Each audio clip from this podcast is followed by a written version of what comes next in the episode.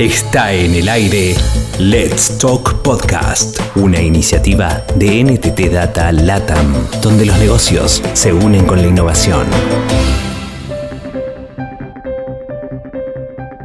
¿Cuáles son los resultados que se obtienen en las buenas prácticas éticas y centradas en el ser humano? ¿En qué medida las empresas realmente se involucran en las causas? ¿Qué gana realmente la corporación con los programas de integridad? Empresas más éticas a la sociedad 5.0 es el tema de este episodio de Let's Talk, conducido por Paola Hurtado Duarte, líder de marketing y comunicaciones en Entity Data México. Ella invita Mario Cheo, CEO de Entity Data, y Fernando Sentíes, CEO de Amitai. El desarrollo de un plan de ética, que si bien no es lo mismo que un plan compliance, y aunque no riñe y más bien está alineado a la estructura normativa de las compañías, sí que se ha vuelto relevante en un contexto de sociedad 5.0, donde a pesar del acelerado desarrollo de la tecnología, el ser humano continúa siendo el centro y lo más importante. Es en este entorno en donde la organización Amitai, en su amplio conocimiento en el ámbito estadístico, lanza el programa Empresas Más Éticas para medir, calificar y, por supuesto, reconocer a las grandes y medianas compañías que, más allá del cumplimiento normativo, se empeñan por autorregularse y transformar la cultura al interior de la empresa. Nos acompaña en este episodio del Let's Talk Podcast Fernando Senties, CEO de Amitai, y Mario Chao, CEO de NTT Data México, compañía que ganó este reconocimiento posicionándose en el lugar número 14 en el ranking. Bienvenidos a los dos. Muchas gracias, gracias por la invitación. Para iniciar esta conversación me gustaría eh, abrirla con el licenciado Fernando y ahondando un poco más en la metodología de la encuesta de empresas más éticas, quisiera saber eh, o quisiéramos saber cómo surge esta necesidad de medir en lo ético a las compañías en México. Esta iniciativa surge precisamente que en más de 20 años que hemos ayudado a las empresas a implementar programas de integridad, nos hemos dado cuenta de que la mayoría de las empresas cuando implementan este tipo de programas lo hacen porque tienen que hacerlo, no porque quieran hacerlo. Eh, lo hacen porque tienen, eh, se los pide un, un, cliente muy importante, porque necesitan cumplir con alguna legislación, pero no porque tengan el interés de realmente implementar mejores prácticas dentro de la empresa. Así que nos dimos a la tarea nosotros de hacerlo y nosotros identificar aquellas empresas que tenían programas de cumplimiento y que sí es lo menos que se debe de esperar de una persona y de una empresa, pero diferenciar aquellas que realmente lo hacían por convicción y promovían culturas éticas que trascendían más allá de la empresa. ¿Por qué? Pues porque sembraban convicciones en las personas. Y así es como surge de identificar esas empresas que más allá del cumplimiento normativo implementaban programas de integridad que promovían la cultura de la gente y que se enfocaban en el bienestar de la gente. Y así es como surge.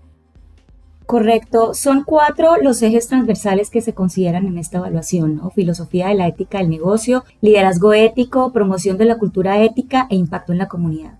De acuerdo al análisis que desde Amitai ustedes realizaron, ¿cuáles son los principales desafíos que enfrentarían estas compañías justamente en estos ámbitos que ya mencioné, ubicando pues o considerando más bien, teniendo siempre a la persona en el centro sin perder de vista el ámbito normativo? El reto más grande de las empresas es poder medir los resultados. Por ejemplo, en esta versión, las empresas, algunas deciden ver sus resultados y tomarlos como la base para mejorar sus programas. Ellos ya hacen un trabajo fino para ver qué partes de sus programas no están dando los resultados y necesitan irlos afinando. Por ejemplo, políticas internas o la forma en que se le da seguimiento a las denuncias o algún aspecto específico que tenga que ver con lo que ellos hacen ya internamente.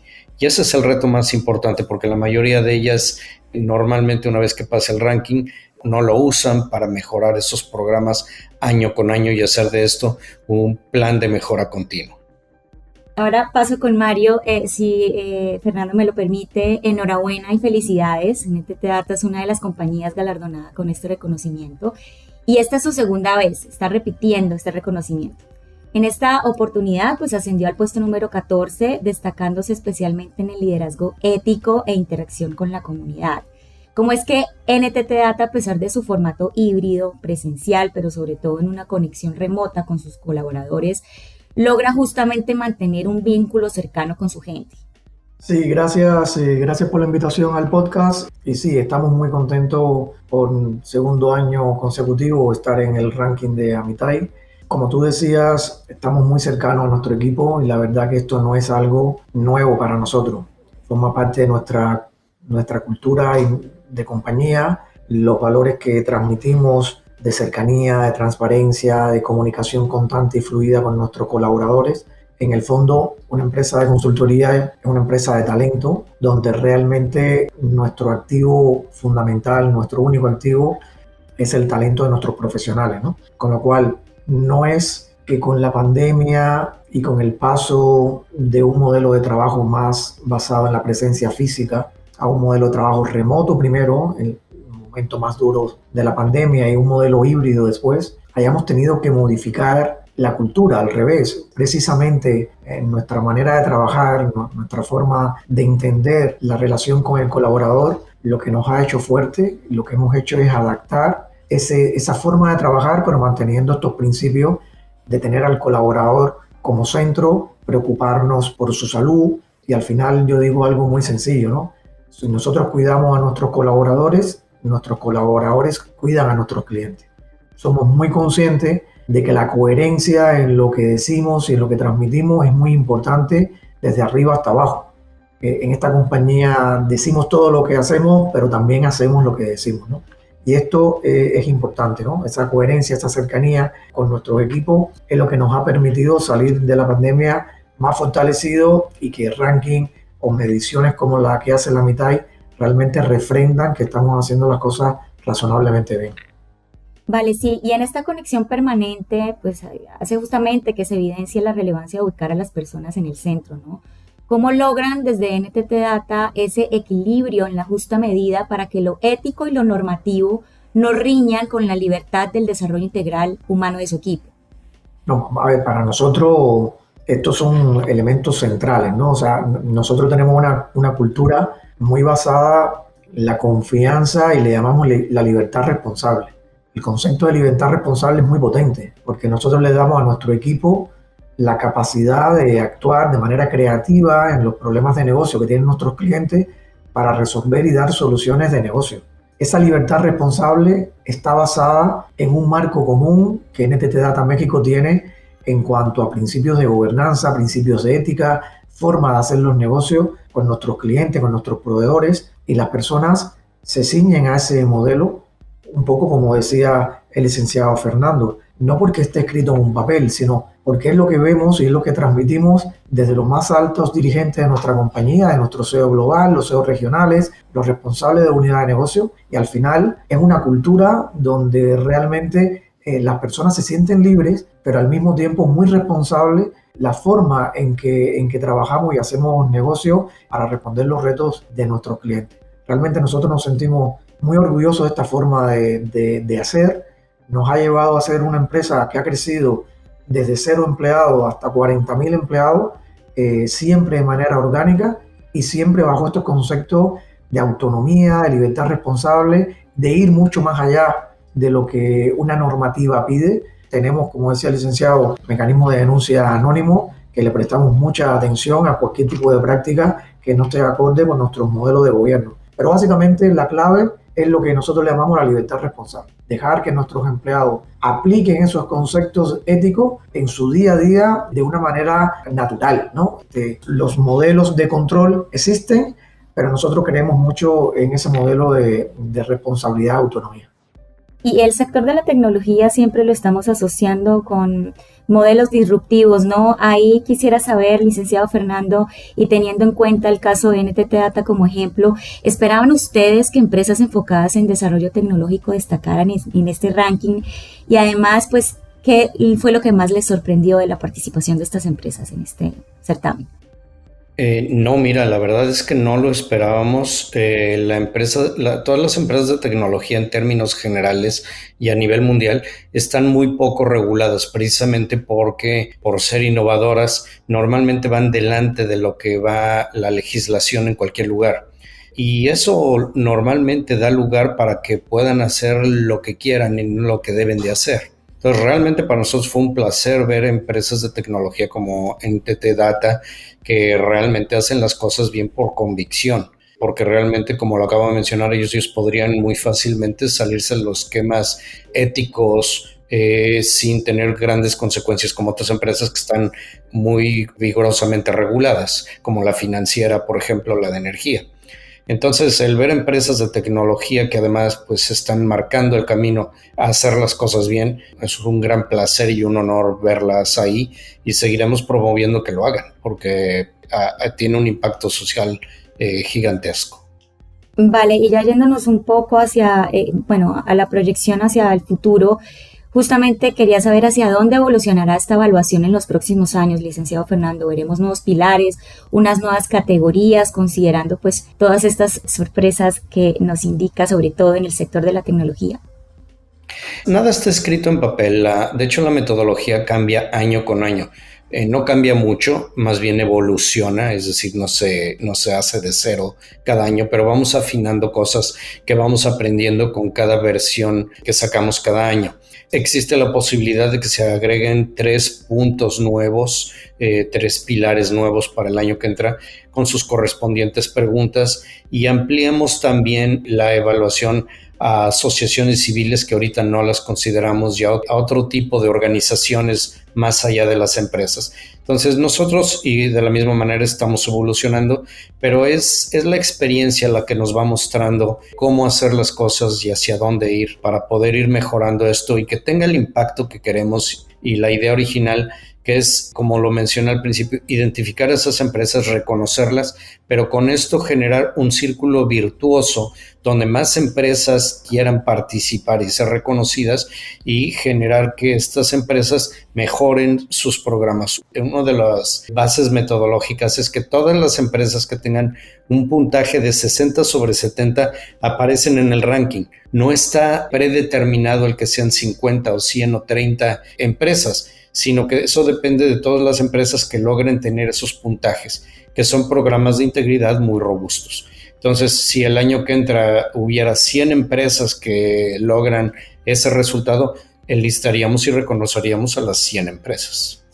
Vale, entonces en esa medida pues estaríamos esperando más empresas entrando al ranking y ahí pues Mario eh, sabemos que portar este reconocimiento es un gran motivo de orgullo, ¿no? Pero pues con respecto a lo que dice el licenciado Fernando, también es un fuerte compromiso, pues para mantenerse vigente en el ranking y escalar, ¿no? Entonces, ¿qué plantea NTT Data para mantenerse vigente y, escalar más posiciones? Ojalá que en México tengamos muchas empresas que tengan un altísimo puntaje en este ranking, que en lugar de 30 o 40 o 50 sean 100. Eso significará tenemos un mercado mucho más sano, una economía este, más potente. Yo creo mucho que las formas de hacer negocio de manera correcta al final eh, favorecen a las sociedades. ¿no? Eh, en NTT Data México nosotros tenemos varios pilares. Nuestros clientes, nuestros equipos profesionales, la sociedad en su conjunto, sin olvidar al, gran grupo empresarial al, al, que pertenecemos y representamos en México. Cada año nosotros aspiramos a ser mejores. Nuestro objetivo siempre es superarnos, crear nuevas ideas, nuevos proyectos que nos permitan ser más sostenibles, apoyar más a la sociedad mexicana, eh, cuidar mejor el medio ambiente, hacer acciones de apoyo a la comunidad donde estamos. Esto lo hacemos como parte de nuestra propia naturaleza y en este plan estratégico 22-25 pues tenemos un plan de sostenibilidad bastante fuerte que queremos desarrollar para seguir aportando a la sociedad y, y al país, ¿no? En ese sentido, pues nada, nos sometemos al ranking. Realmente lo vamos a hacer en cualquier caso, ¿no? Eh, siempre ser reconocido es agradable. Ojalá no estar en el 14 o estar más arriba, pero lo importante es que nuestra, nuestra acción también sirve como incentivo a otras empresas tecnológicas a participar. Yo creo que hay muchas empresas tecnológicas que son tan serias como, como la nuestra y nuestra aspiración es pues eso, ¿no? Aportar a la sociedad y ojalá cada vez eh, mejorar por el bien de nuestra propia compañía, nuestros propios equipos, de, de, nuestros clientes, de la sociedad. El afán no es ser el uno, ojalá no está reñido con querer ser reconocido, pero lo importante es estar y, y, marcar una forma de comportamiento y que eso sirva de ejemplo a otras empresas tecnológicas.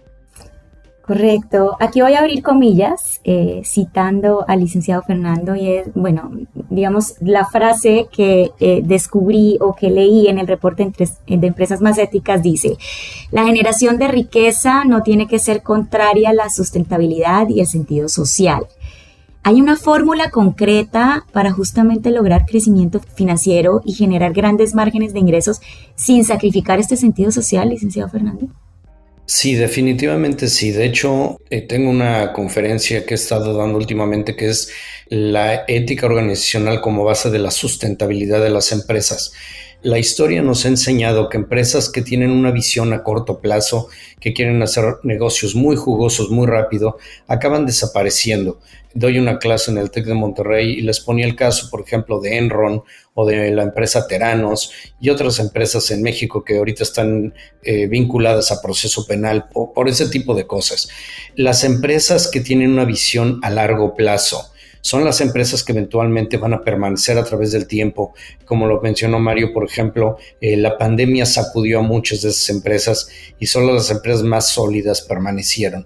Entonces, sí, yo creo que es una correlación que hay muy alta entre las empresas sustentables y las empresas éticas. Eh, hay que hacer una tarea de, convencimiento a través de demostrar con datos que las empresas vean que las empresas que tengan una visión a largo plazo son las que van a ser los mejores negocios, las que van a permanecer a través del tiempo.